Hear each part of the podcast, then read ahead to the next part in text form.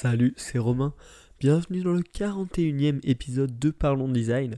Et dans cet épisode, je vais te parler euh, d'un outil, d'un outil extrêmement pratique pour chacun des designers d'interface qui écoutent ce podcast. C'est tout simplement le crayon, le simple crayon, le traditionnel. Et je vais t'expliquer pourquoi tu devrais vraiment l'utiliser à fond et profiter de cet outil si simple mais à la fois si pratique. Donc déjà l'avantage de cet outil c'est que les prérequis sont très faibles. À part posséder un crayon et une feuille, tout le monde peut dessiner une interface. Vraiment, euh, je suis vraiment mauvais en dessin depuis mon enfance.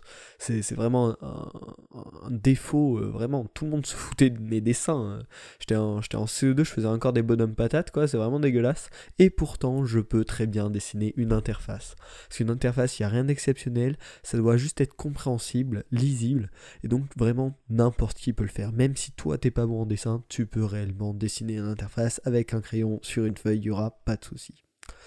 Euh, en plus, tu peux utiliser des mots pour décrire une situation complexe que tu serais pas capable de dessiner en annotant ton dessin.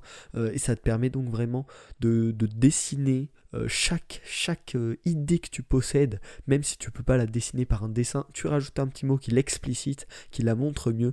Mais donc vraiment, tout le monde en est capable. Et en fait, de faire passer un message très complet avec un petit dessin d'une interface. Et donc voilà, finalement, pour réaliser ça, il, faut, il suffit juste d'avoir une bonne dose de feuilles, un crayon bien taillé de préférence si tu veux que tes dessins soient bien lisibles, si c'est une grosse mine dégueulasse, ça va être pourri, mais bon, ça c'est la base, et une petite gomme si tu rates, mais encore, t'en